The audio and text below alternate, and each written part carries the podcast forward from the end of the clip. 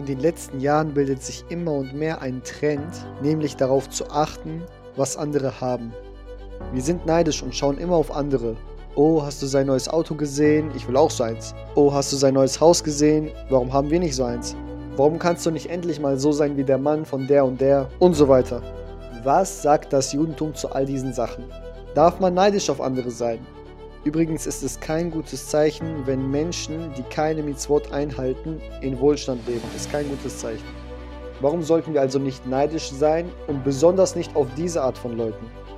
Weil jedes Mal, wo wir neidisch sind, wir ein Gebot der zehn Gebote brechen. In den zehn Geboten steht, wir sollen nicht begehren von unserem Nächsten. Wir sollen nicht neidisch auf ihn sein und eifersüchtig sein und das wollen, was er hat. Warum? Weil Gott jedem seinen Besitz zuteilt und entscheidet, was man erhält und was nicht. Und es ist falsch zu denken, dass den Besitz, den ich habe oder den Erfolg, den ich habe, den habe ich, weil ich es mir angeeignet habe, weil ich dafür gearbeitet habe, weil ich dafür gelernt habe, weil ich dafür irgendwas investiert habe. Nein, das ist falsch. Wir investieren zwar, aber ob es passiert oder nicht, entscheidet Gott.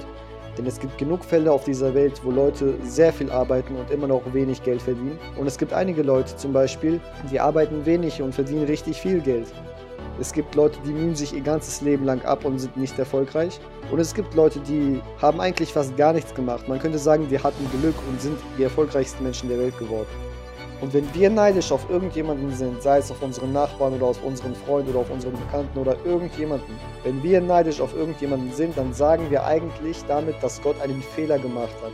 Dass es Gott eigentlich uns hätte geben sollen und nicht ihm. Warum hat er sowas? Ich will auch sowas. Hat Gott etwa einen Fehler gemacht? Sollte er es dir lieber geben?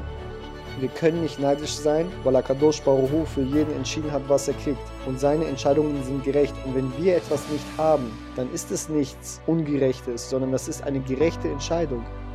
Die einzige Sache, für die man einen Menschen beneiden kann und beneiden sollte, ist sein Torahwissen. Da gibt es sogar eine Mitzvah, ihn zu beneiden. Warum? Weil Akadosh Baruch auch von dir erwartet, dass du so ein Wissen hast. Und nicht nur von ihm. Jeder im jüdischen Volk ohne Ausnahme hat die Verpflichtung, Torah zu lernen. Die Frau muss auch lernen. Der Mann muss mehr lernen. Aber bei jeder anderen Sache ist es verboten, neidisch zu sein.